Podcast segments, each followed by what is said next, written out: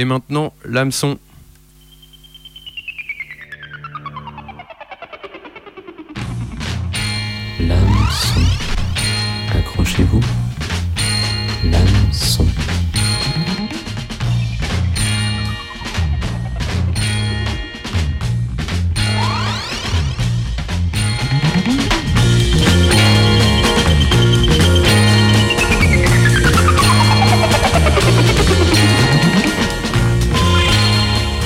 Tous. Bonsoir, bienvenue dans l'hameçon. Aujourd'hui, l'hameçon surfe non pas sur le net. Non, on va surfer sur le net en fait. On va pas surfer sur l'eau. Dans notre dernière émission, dans notre dernière série plutôt de la saison, l'hameçon s'intéresse aux lieux de pouvoir.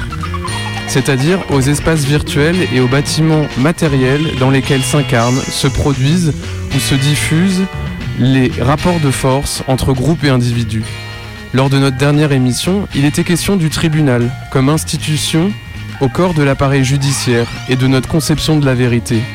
Pour le second épisode, au lieu de pouvoir, le lieu de pouvoir dans lequel nous nous logeons est Internet, ce réseau des réseaux internationaux, soi-disant ouvert à tous et sans centre névralgique.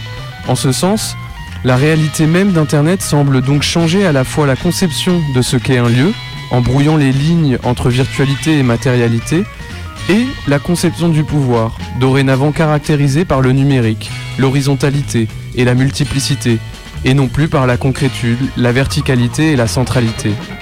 Pour tenter de mieux saisir cet espace contemporain à travers lequel États, entreprises, ONG et communautés d'usagères s'affrontent, nous allons suivre le chemin de l'expérience web.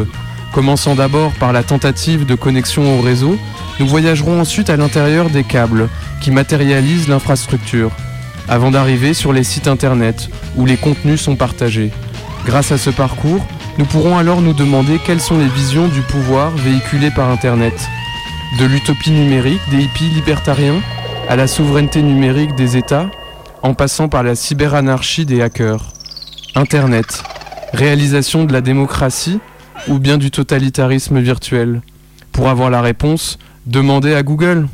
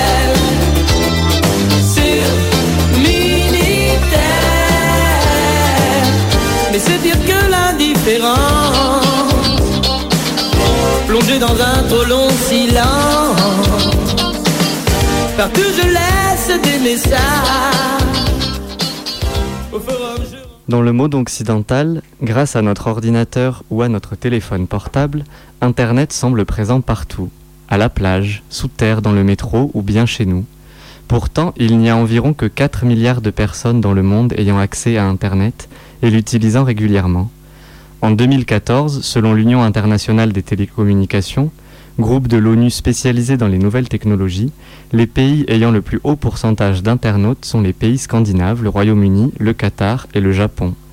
Au contraire, au Bangladesh, en Érythrée ou en Birmanie, moins de 8% de la population est connectée. Ce petit panorama montre qu'avant même de pénétrer Internet, il est nécessaire de s'interroger sur son accès. À l'instar de l'avion que nous prenons pour voyager outre-Atlantique, il faut posséder son moyen d'accès pour aller sur Internet. Le premier lieu que nous allons explorer est alors l'ordinateur ou le smartphone, comme autant de balises pour entrer dans Internet. Dans les pays occidentaux, avec le plus haut taux de connectivité, l'accès à Internet n'est pas non plus chose évidente. Il faut en effet payer son abonnement auprès de grandes compagnies compétitives, essayant d'avoir les prix les plus avantageux, avoir une bonne connexion, etc. Comcast, Orange ou Nippon Telegraph pour les fournisseurs, Google ou Yahoo pour les médiateurs, seront ce soir nos protagonistes obligés pour faire le voyage. Dès le début, il semble alors que nous subissons déjà de nombreux jeux de pouvoir pour le simple fait d'avoir une connectivité. L'accès à Internet est devenu un nouvel enjeu international pour l'économie et pour la politique. On va maintenant écouter la chanteuse Mia avec le morceau Internet Connection de 2010, dans lequel elle cherche ironiquement désespérée une bonne connexion pour prolonger son existence. Would you be interested in switching your internet service providings to a provider that provides better service of internet service providing than your current provider? I was walking down the street, and the billboard seemed to stare. And the no person seemed to date it with what they paid us back. And the building kinda bankrupt, your dress is on sale here. And when I'm on the phone, there's no reception here. You, don't understand me, you don't know my. I, I see what's a malfunction, you say internet connection. I'm down, love my internet connection. I'm down, I'm down, love my internet connection. I'm down, I'm down, love my internet connection. I'm down, I'm down, love my internet connection. I'm down. Crashed again last night. I was on the something out of my mind.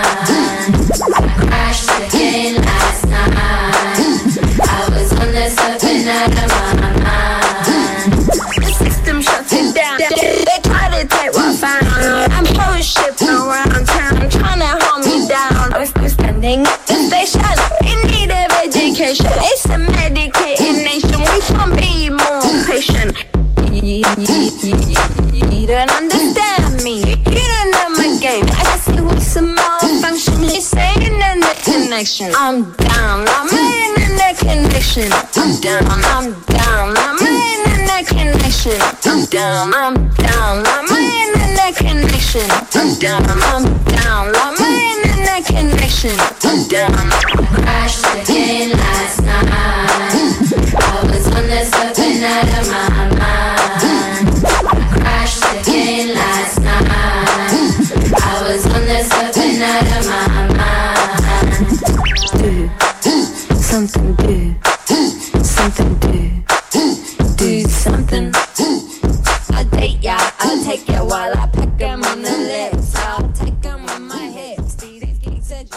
Alors on cherche notre euh, prochain son qui sera euh.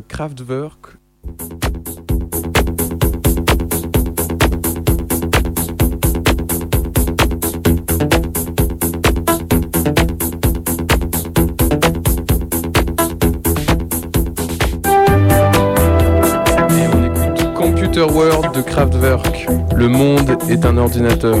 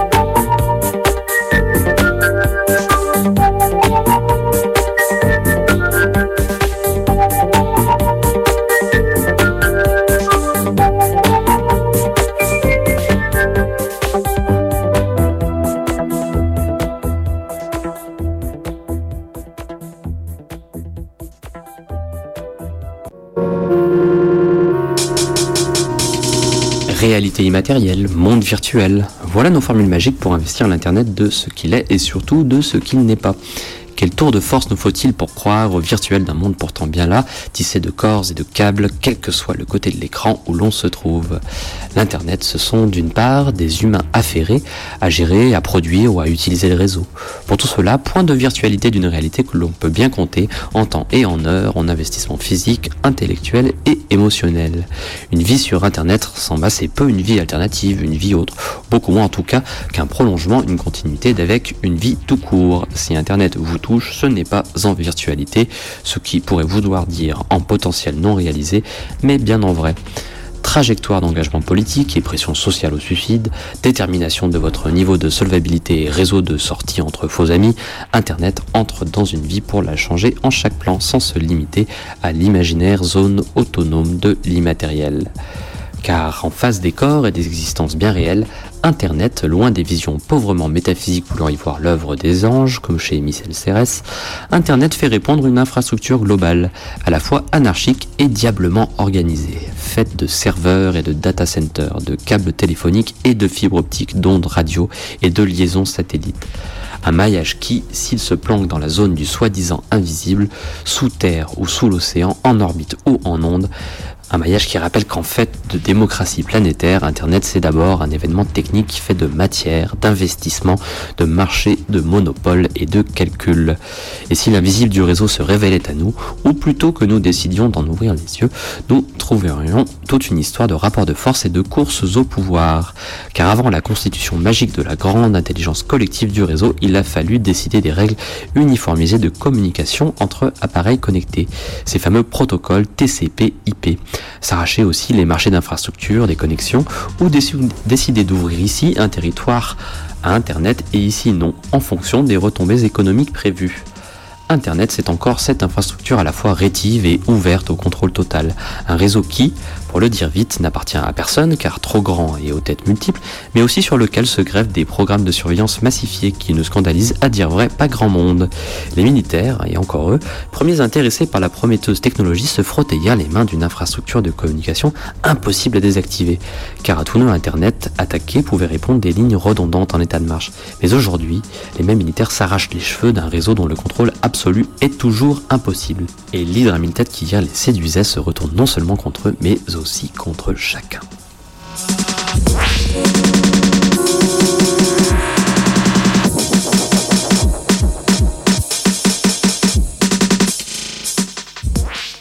Et tout de suite, on va écouter Musique d'ordinateur par Catherine.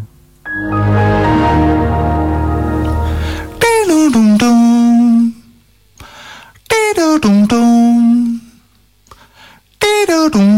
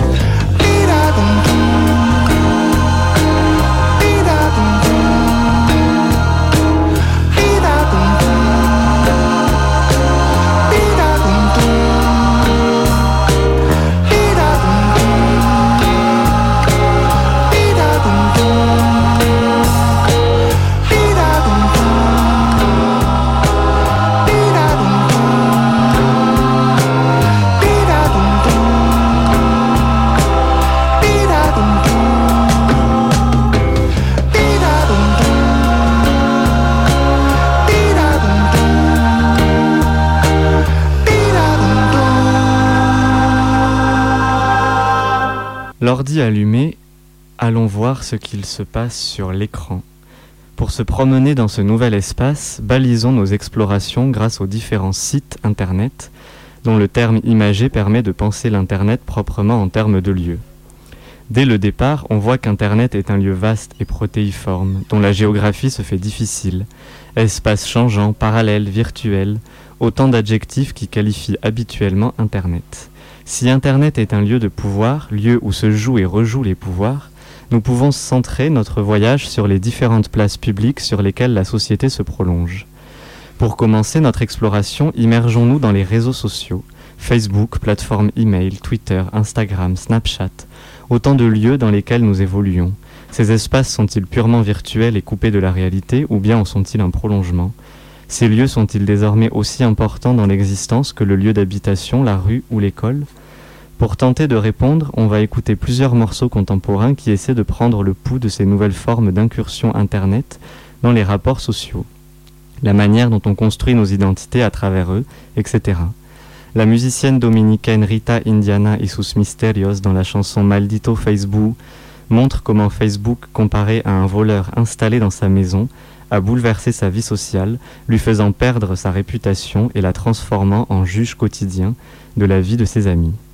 En continuation, on écoutera Facebook Story de Frank Ocean, un morceau dans lequel il met en scène une petite histoire où sa copine croit qu'il la trompe à cause d'un simple refus de demande d'amis.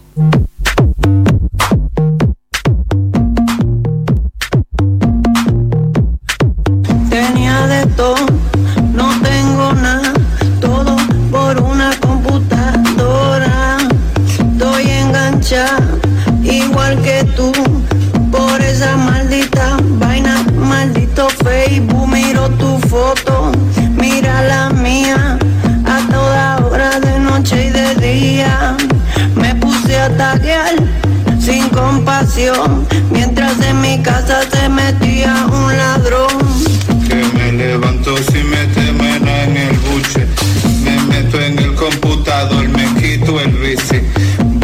Voy repasando comentarios de la foto. Si no puedo cambiar ese tatu, me lo mocho. Estoy por pensar que la gente en internet son las mismas que en los sueños me hablaron de tu mujer. Take this quiz. How old are you? First question. When were you born? no me gusta, me gusta. Le doy pa' allá, igual que tú, viéndome la cara en el maldito Facebook. Le doy pa' allá, igual que tú, viéndome la cara en el maldito Facebook. Te tengo en la mira, carnal. Te vi, güey. Tengo tu password. Yo tengo los pasos para hackearte toda tu cuenta, pa' mandarle plebería al meldiocal de la renta. Mi vida sexual es inexistente, desde que me paso los días añadiendo gente. Tenía una jeva y me dejó, me puse manflota cual siniestro Santa Claus. Perdí el trabajo en el adobón y mis amigos me hicieron una intervención. Pinche, güey. Te vi tagueando otra vez. Pues tienes que cambiar, güey. ¿Hasta dónde vas a llegar? Le doy pa' allá, igual que tú, viéndonos la cara en el maldito Facebook. Le doy allá, igual que tú, la cara en el maldito Facebook. I was just telling that I, I got this this girl before, and I uh, was together since three years, and uh, I was not even cheating her or what. And Facebook arrived, and uh, she wanted me to accept her on Facebook, and I don't want it because I was like in front of her, in front of her, and she told me like accept me on Facebook. It was virtual, mean, means no sense. So I said I'm in front of you. I don't need to accept you on Facebook. She started to be crazy. She thought that because I didn't accept her, she thought I was cheating. She told me like uh, it's uh, it's over. I can't believe you. It, uh, crazy. Her like uh, I'm in front of you. I'm every day here in your house. But it means like it's jealousy, pure jealousy, for nothing. You know, virtual thing. Et maintenant, on va écouter Bob Marley de Dajou, tube de l'été, dans lequel il raconte l'influence des réseaux sociaux dans l'ensemble de sa vie. Mm. Oh, zé, zé. Elle veut qu'on s'en aille vivre au pays de Bob Marley. Vivre une vie de star un peu comme Bob Marley. Je lui ai ralenti, je suis pas Bob Marley. Quand on sera sûr de nous, on pourra bombarder. Elle veut qu'on s'en aille vivre au pays de Bob Marley. Vivre une vie de star un peu comme Bob Marley. De ralentir, je suis pas Bob Marley. Quand on sera sûr de nous, on pourra bombarder. Elle veut des petits, ma carte de crédit. Photo Snapchat du lundi au lundi. Elle est dans son délire, elle même quand y a la wifi. Tant qu'on nous voit heureux, ça lui suffit. Elle veut trop qu'on soit sur les réseaux. Je suis pas contre, mais il faut doser. Comprends qu'on peut pas tout exposer sur nous. Elle veut que tout le monde sache que je suis son homme. C'est sa façon d'être love de nous. Elle veut qu'on s'en aille vivre au pays de Bob Marley. Vivre une vie de star un peu comme Bob Marley. Je lui ai dit ralenti, je suis pas Bob Marley. Quand on sera sûr de nous, on pourra bombarder. Elle veut qu'on s'en aille vivre au pays de Bob Marley. Vivre une vie de star un peu comme Bob Marley. Ai dit je suis pas Bob Marley. Quand on sera sûr de nous, on pourra bombarder. Toujours le même bêtise. Hashtag mon bé, mon chéri. Quand tu veux qu'on s'envole, n'oublie pas d'atterrir. Comme ça, on va pas tenir. La vie, c'est pas une série. Tu sais plus vivre ta vie dans la vraie vie. Regarde-moi et dis-moi ce qu'il te faut. Moi ou une équipe de followers. Comme gros défaut, mais je doute de nous. Elle est dans l'insta love. Elle veut que tout le monde sache que je suis son homme. C'est sa façon d'être love de nous. Elle veut qu'on s'en aille vivre au pays de Bob Marley. Vivre une vie de star un peu comme Bob Marley. Je lui ai dit ralenti, je suis pas Bob Marley. Quand on sera sûr de nous, on pourra bombarder. Elle s'en aille vivre au pays de Bob Marley. Vivre une vie de star un peu comme Bob Marley. Je lui ai dit de ralentir, je suis pas Bob Marley. Quand on sera sûr de nous, on pourra bombarder. Hey, es mon amour. Notre vie, c'est pas leurs affaires. Si tu nous veux ensemble pour toujours, méfions-nous de l'œil des gens.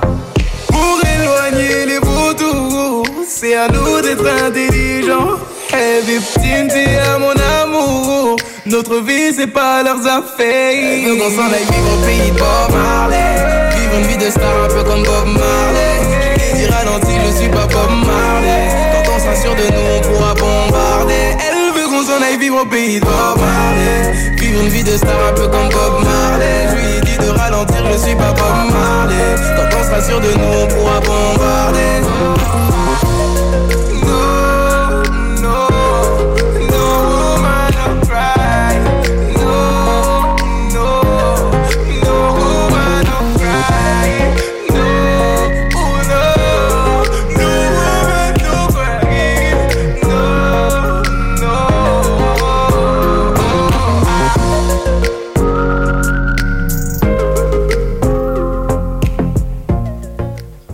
Tinder, Grinder, Appen, autant de lieux nouveaux qui s'ajoutent aux bars, boîtes de nuit, associations pour rencontrer l'amour, un coup d'un soir ou même ses amis.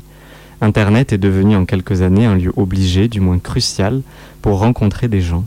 Ouverture des possibles ou nouvelle normalisation des conduites. Difficile de répondre rapidement à cette alternative. Quoi qu'il en soit, Internet semble être devenu un lieu majeur de l'existence, plaque tournante des rapports sociaux. On va écouter le morceau de Dorothée qui quitte son club pour demander à l'ordinateur de lui faire rencontrer l'amour.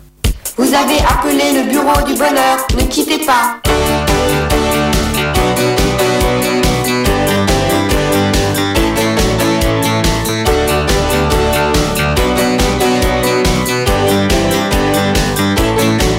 Allô, allô, monsieur l'ordinateur. Dites-moi, dites-moi, je vous appelle au bureau du bonheur.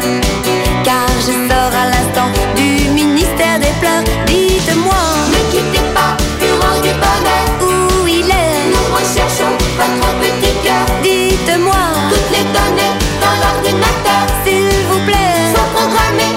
Oh, oh, oh, oh. C'est arrivé hier matin. Avant cela, tout allait bien. Je me promène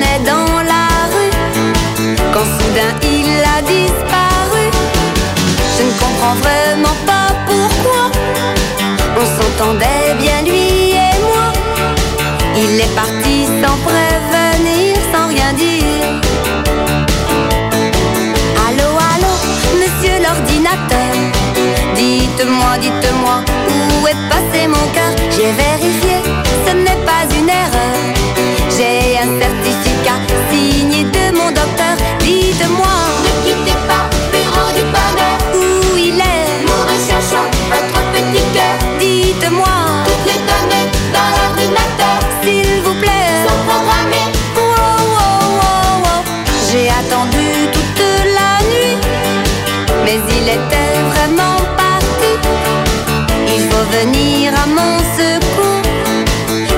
Êtes mon dernier recours. Je vous promets de vous donner tous les indices, toutes les données. Il faut vraiment que vous m'aidiez, s'il vous plaît. Allô, allô, monsieur l'ordinateur. Ne cherchez surtout plus, j'ai retrouvé mon cœur. C'est un garçon au sourire enjôleur qui l'avait emporté en passant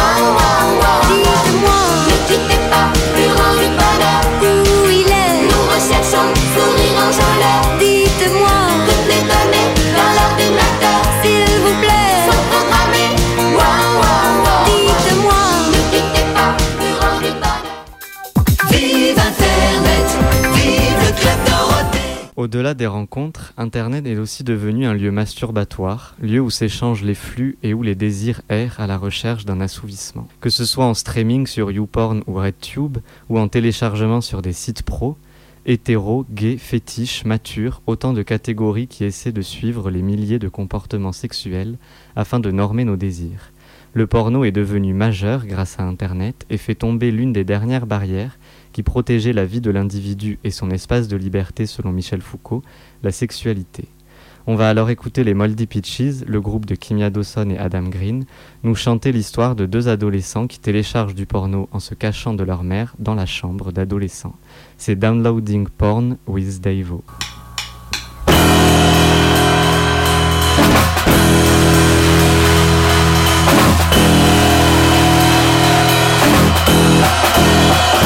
Whoa!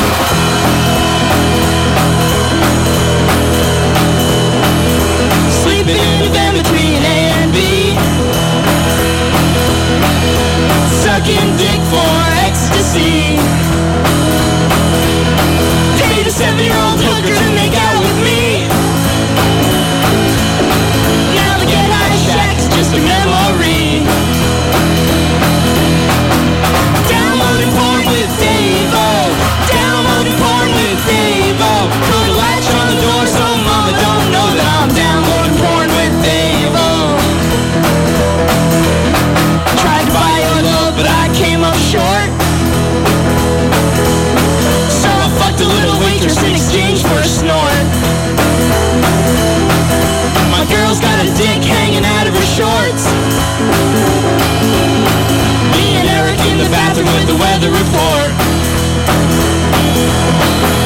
Downloading porn with Davo. Downloading porn with Davo. Put a latch on the door so mama don't know that I'm downloading porn with Davo. Oh baby, I know you love the good old days. Cruising on the Long Island Expressway.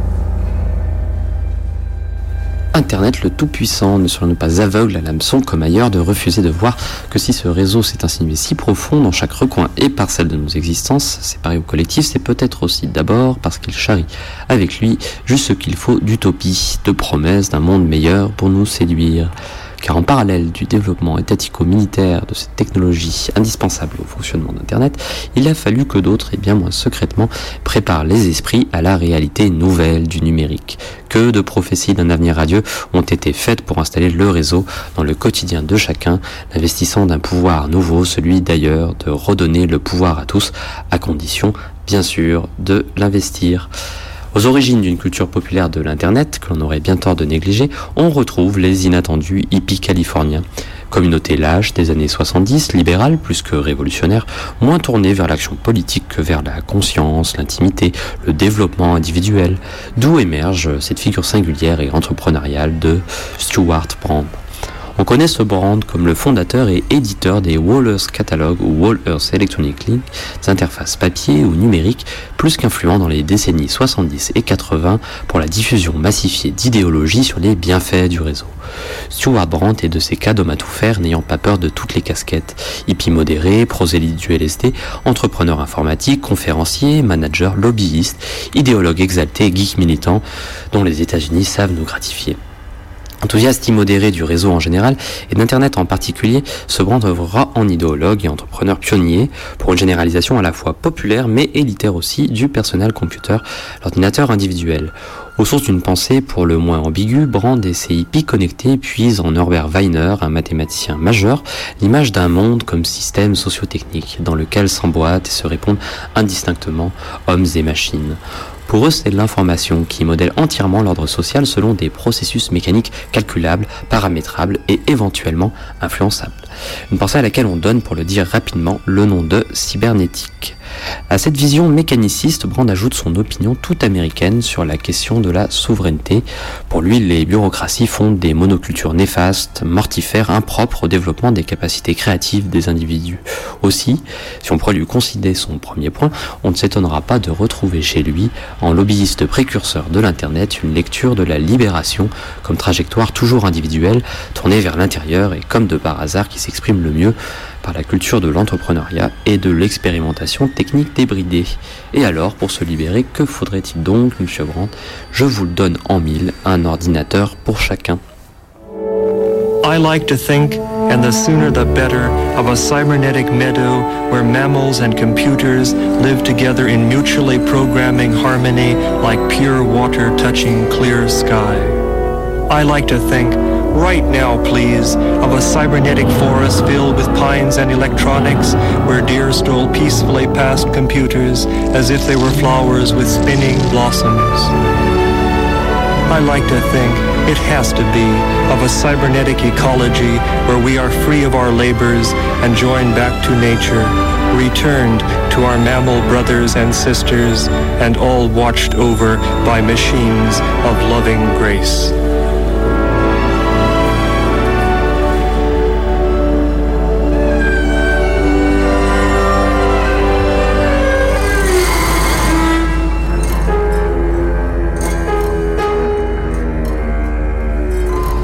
En assise, on vient d'écouter le prêche cybernéticien de Richard Brotigan, qui, dans cette déclamation de 1967, qui est restée célèbre, All Watched Over by Machines of Loving Grace, décrit le monde d'après, le monde d'avec l'ordinateur.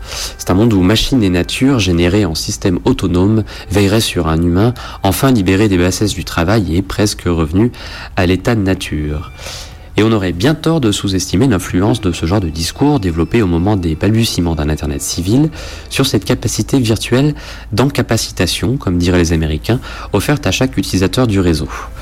Le fameux Wall Earth Catalog, publié dès 68, un objet idolâtre par exemple d'un futur Steve Jobs, prétend par la diffusion d'annonces de techniques présentées comme autonomisantes, bien sûr très souvent à acheter par voie de correspondance, élever ses lecteurs au rang de Dieu à l'échelle locale pour les citer. Faisant l'éloge des leaders qui ont maîtrisé les forces du système en modifiant leur esprit, le catalogue invite benoîtement chacun à acquérir l'ordinateur comme outil suprême vers la souveraineté individuelle, amorçant bientôt la révolution des esprits. Il va sans dire cette révolution, d'abord affaire de conscience, s'est peu préoccupée à l'époque, pour les hippies et futurs tech guys californiens, de remettre en question les hiérarchies traditionnelles de la société américaine. Il propose, sous couvert de révélations hallucinatoires, un mode de vie plutôt masculin, instruit, technicisé et blanc. Se prononcer par exemple pour eux sur le Vietnam n'était d'ailleurs pas leur affaire, encore moins de penser quoi que ce soit des aspects non pas virtuels, mais bien matériels d'un Internet généralisé. Des questions comme comment on produit des ordinateurs, ou quelle infrastructure concrète suppose l'édification d'un tel réseau, et puis quels changements peuvent être vécus comme négatifs, euh, qui sont susceptibles d'apparaître dans le quotidien des humains connectés. 50 ans plus tard, cette idéologie a fait son chemin, diffuse et souterraine comme toile de fond d'une croyance populaire, bien qu'aujourd'hui matinée d'un soupçon de cynisme, certes, nous faisant rapidement dire d'Internet qu'il nous a donné du pouvoir. Comme quoi Stuart Brandt et Steve Jobs peuvent se féliciter d'avoir réussi. Et de cet alternatif à un autre, celui des hippies qui contenait en lui les germes d'une hégémonie inattendue, qu'en sera-t-il pour ce qui nous reste de temps à vivre et pour l'hameçon Des réseaux off, des réseaux underground, des communautés nouvelles, d'un darknet ou d'un deep web. Mais avant tout ça, pour la musique, restons encore quelques minutes dans la constellation de Stuart Brandt. D'un côté, on trouvait les premiers acid tests de 1966, des grandes messes techno-hippie mêlant live des Grateful Dead et des cérémonies publiques de prise de LSD, et de l'autre, à l'autre bout de la chaîne, la sortie du premier ordinateur individuel conçu pour la distribution de masse. Je vous passe un petit mash-up entre les Jefferson Airplane, nous appelant à communier All Together, et un jingle publicitaire exhumé, celui du lancement de l'Apple II, Apple II manifeste pour un futur radieux et collaboratif, tous derrière l'écran.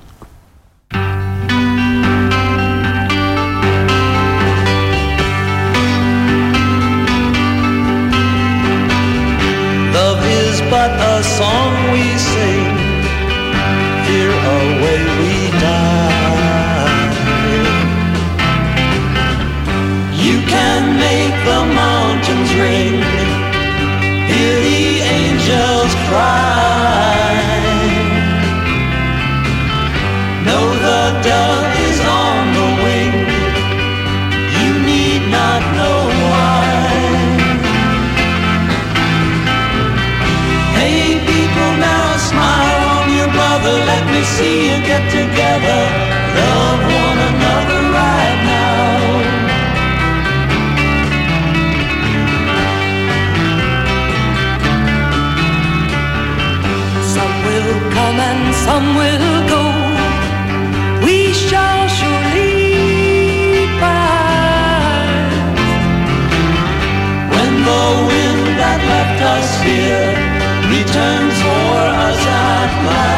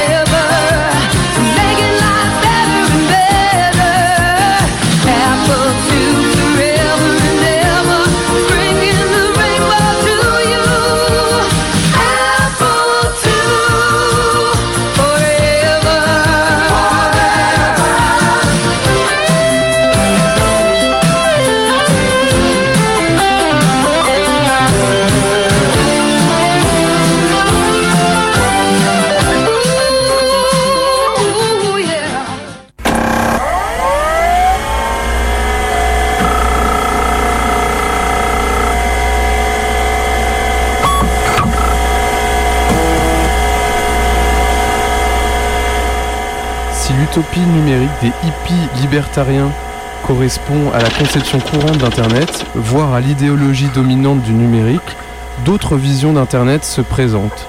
Les États, en effet, ont dû répondre à un pouvoir dont les formes sont renouvelées par la dite révolution numérique. L'horizontalité des échanges, la multiplicité des centres et le caractère privé des acteurs sont les nouvelles caractéristiques des pouvoirs politiques. Face à la montée des réseaux cachés, comment s'adapte alors la souveraineté étatique?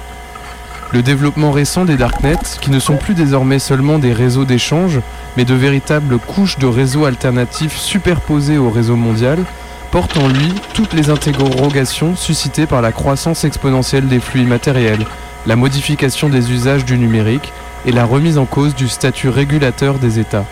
Ces États, ainsi que les agences de sécurité et de renseignement qui en dépendent, prennent aujourd'hui conscience du danger attaché à l'idée de zone de non-droit virtuelle, échappant peu ou prou à leur contrôle.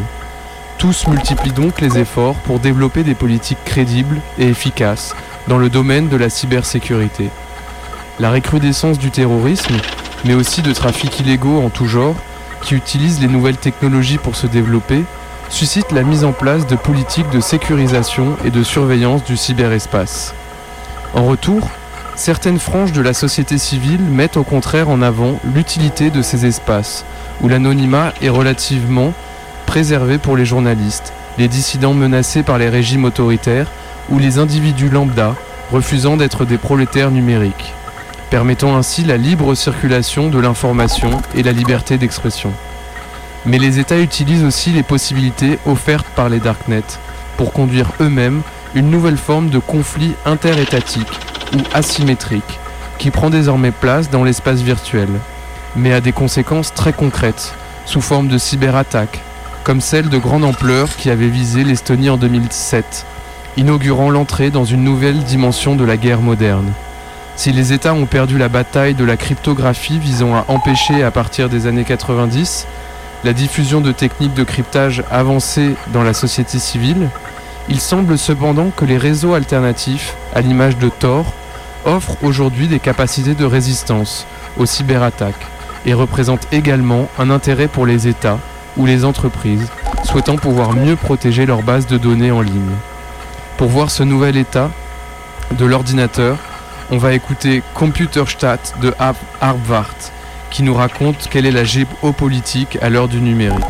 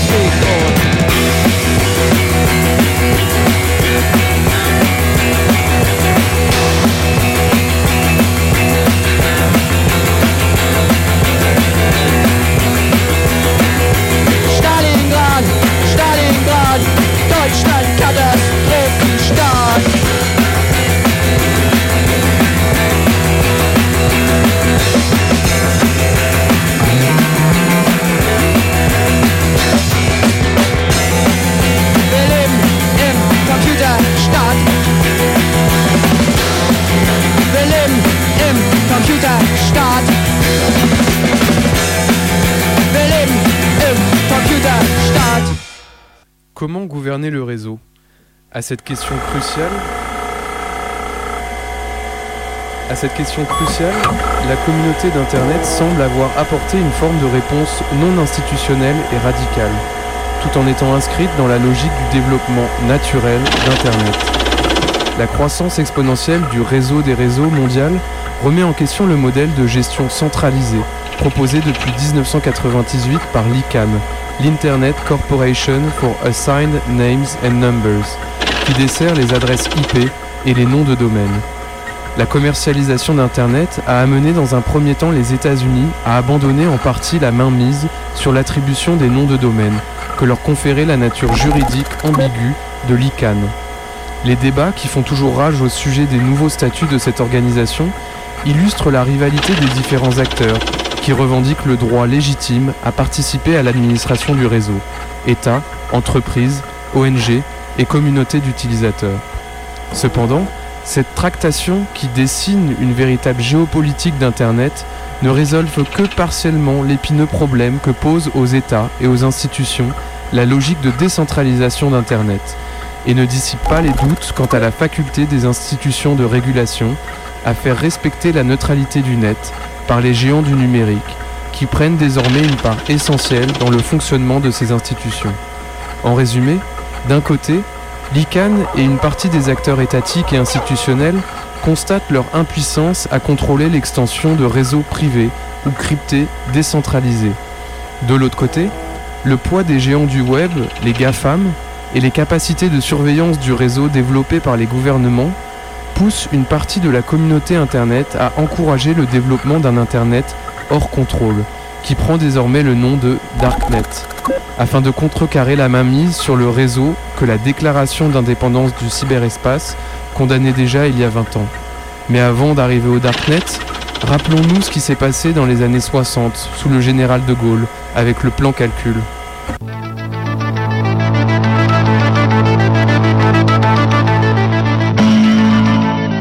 1962, la France a besoin d'un gros ordinateur pour mettre au point sa bombache. Elle le commande aux États-Unis. 6, 5, 4, 3, Washington interdit la vente. Le général de Gaulle décide que la France fabriquera des gros ordinateurs. C'est la première bataille de l'informatique.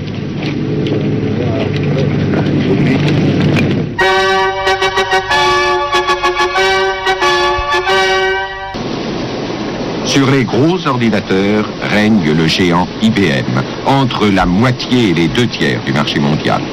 Face à cette forteresse américaine, la France livre depuis 15 ans une bataille confuse. Au début des années 60, un constructeur français résiste vaillamment face à IBM, c'est la compagnie des machines Bull. En 62, Bull connaît des difficultés. Le gouvernement s'en désintéresse. Et c'est l'américain General Electric qui reprend l'affaire. La France ne construit plus d'ordinateurs. Sous l'impulsion du général de Gaulle, donc, la France va lancer en 1964 son premier plan calcul.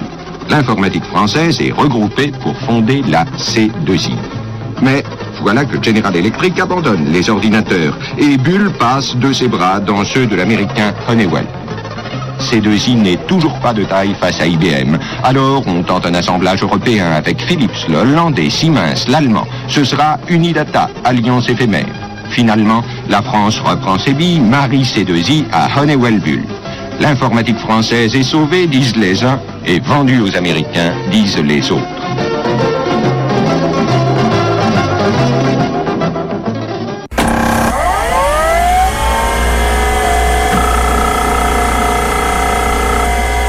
On peut alors se demander quelle serait l'évolution à venir d'Internet. Voit-on l'avènement d'un Internet à plusieurs vitesses, évolution qui serait la conséquence de la privatisation du réseau, du développement du protocole IP26 pour pallier au manque d'adresses disponibles, et, parallèlement, des réseaux alternatifs de type Tor? Ce type de Darknet est-il, au contraire, voué à être de plus en plus sévèrement surveillé? Et contrôlé par les gouvernements et agences de renseignement en raison des activités criminelles qui y trouvent asile? Ou, à l'inverse, verra-t-on véritablement se réaliser l'utopie d'un Internet alternatif, transformé par le biais de la cryptographie en zone de quasi non-droit, que le web de surface se verrait livré aux appétits des GAFA, n'hésitant pas à remettre en cause, à leur profit, la neutralité d'accès au net? Loin de se réduire à de simples havres de paix pour hackers et criminels, les darknets véhiculent également une idéologie et représentent un modèle d'organisation décentralisée qui, sans forcément avoir les moyens de la remettre complètement en question, s'oppose néanmoins à la vision qui guide actuellement la régulation d'Internet au sein des institutions internationales. Et on va écouter à présent un morceau de techno de l'artiste Emmanuel, un morceau qui s'appelle Darknet et qui nous envoie bien dans l'ambiance imaginée des hackers et du Darknet. They're very serious and they don't take no bull. You know what I'm saying? And like, if they think something's wrong, they talk out. Shut up, shut up, and Et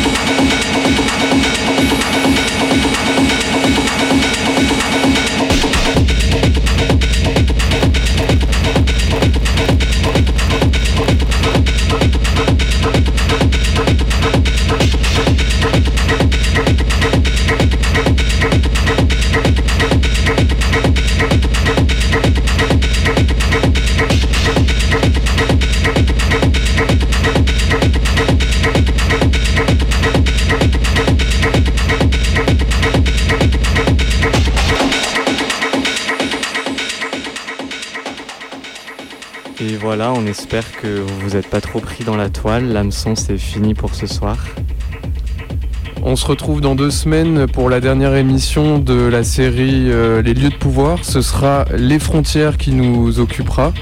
Et euh, avant de nous retrouver dans deux semaines, euh, vous pouvez nous écouter sur Audioblog, L'Hameçon ou Arteblog. Retrouvez nos dernières émissions en téléchargement et en écoute. L'hameçon est connecté alors ce soir également. Euh, on va vous laisser avec un morceau du Tigre qui s'appelle Get Off the Internet parce que après tout on peut toujours déconnecter d'Internet.